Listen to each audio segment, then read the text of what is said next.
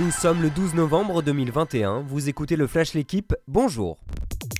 Jamais 203 pour les Bleuets. L'équipe de France Espoir a remporté une troisième victoire consécutive face à l'Arménie, 7-0.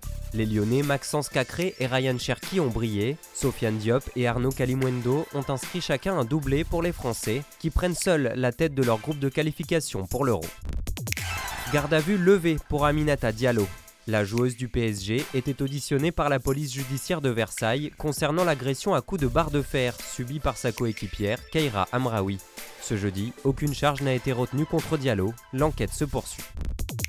Le Portugal joue à se faire peur dans la course au mondial 2022. Les coéquipiers de Cristiano Ronaldo ont été tenus en échec en Irlande, 0-0. Ils devront donc aller chercher leur qualification directe pour le Qatar dimanche contre la Serbie dans une finale de groupe.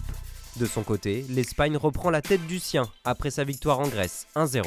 Dans les autres matchs, la Croatie a écrasé Malte 7-1 et l'Allemagne le Liechtenstein 9-0.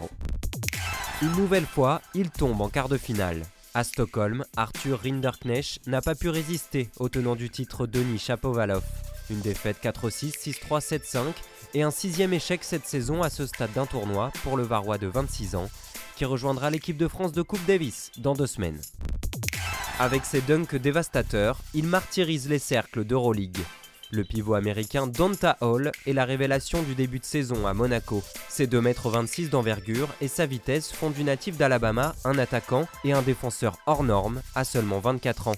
Ce soir face au Bayern, il sera l'arme numéro 1 de la Roca Team qui tentera de faire mieux que l'Asvel, battu de peu sur le parquet de l'Étoile Rouge de Belgrade, 73 à 67. Merci d'avoir suivi le Flash l'équipe, bonne journée.